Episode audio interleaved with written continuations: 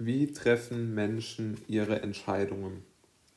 Zu diesem Thema gibt es aus meiner Sicht doch schon relativ lange große Anstrengungen in der Erforschung dieser Frage, insbesondere auch jetzt naturwissenschaftlicher, sprich biologischer Natur. Und diese kommen doch zu anderen Ergebnissen, beziehungsweise zu aus meiner Sicht umstrittenen Ergebnissen, die ich doch einmal gerne thematisieren würde. Ähm, ich habe mir da ein, ein, äh, Buch bei oder ein, ein Zitat oder eine als Quelle ein Buch von einem Autor herausgepickt, das mir, äh, der mir sehr, sehr gut gefällt und äh, der auch sehr, sehr gute Bücher immer wieder herausbringt. Das Buch ist, sind die 21 Lektionen für das 21. Jahrhundert von Yuval Noah Harari. Ähm, ganz tolles Buch aus meiner Sicht, also sehr empfehlenswert.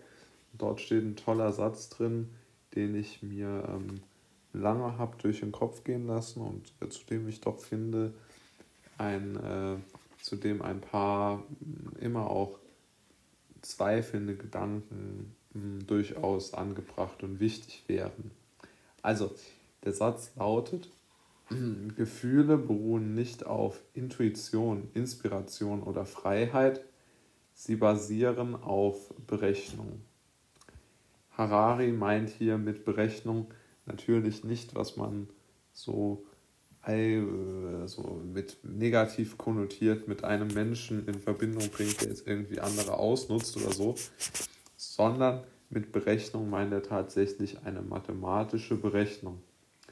Dies begründet er damit, dass wir sozusagen in unserem Gehirn mathematische Prozesse ablaufen lassen, die dann zu einer ähm, Berechnung der Situation äh, beitragen, sozusagen.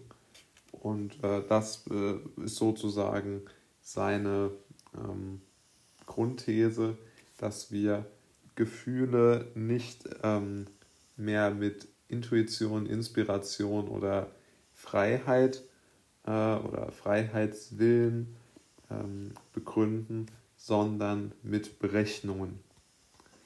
Also wir berechnen in unserem Gehirn durch unsere äh, Synapsen und was da nicht sonst alles noch so drin ist, ähm, äh, wie sich ein Mensch oder äh, wie sich unsere Situation gerade entwickelt, wie wir uns persönlich in unserer Situation fühlen und errechnet daraus dann, ähm, wie wir uns dann tatsächlich auch äh, zu fühlen haben und macht uns dann glücklich oder traurig.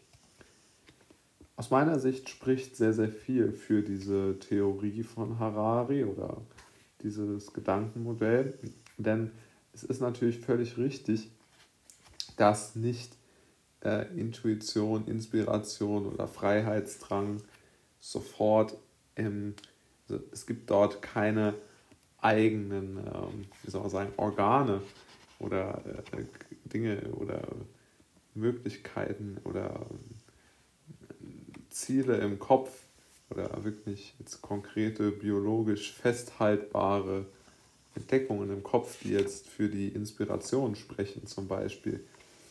Und äh, deshalb ist es natürlich völlig richtig, dass unsere Gefühle daraus abgeleitet werden, welche Kalkulationen, also mathematische Kalkulationen unser Gehirn hervorbringt und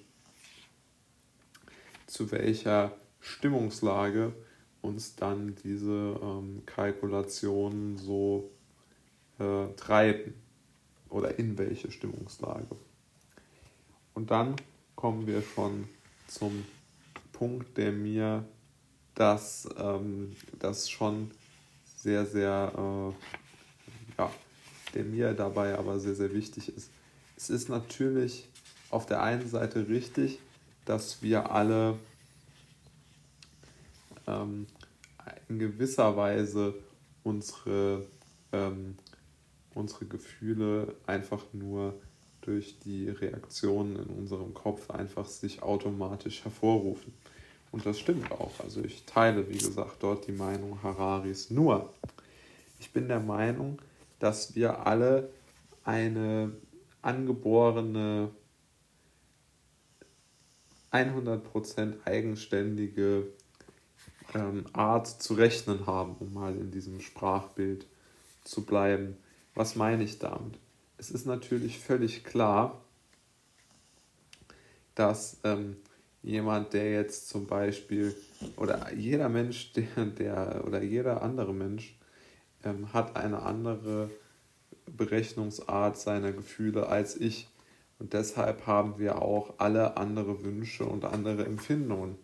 Der eine wird einen Job toll finden, der andere wird ihn hassen. Und dabei entscheidend sind die Dinge, die in unserem Kopf passieren. Denn unser rechter C ist ja nicht dafür verantwortlich, ob wir uns jetzt in der Nähe von irgendjemandem wohlfühlen, sondern unser Gehirn. Und das Gehirn, das ähm, ist ja so, wird ja sehr immer so als die, als die Quelle aller Rationalität äh, äh, erwogen. Und das ist ja auch richtig. Aber, und das ist halt eben auch richtig, wir, es, es muss ja gar nicht so eine Entweder-Oder-Geschichte sein. Es kann ja durchaus sein, dass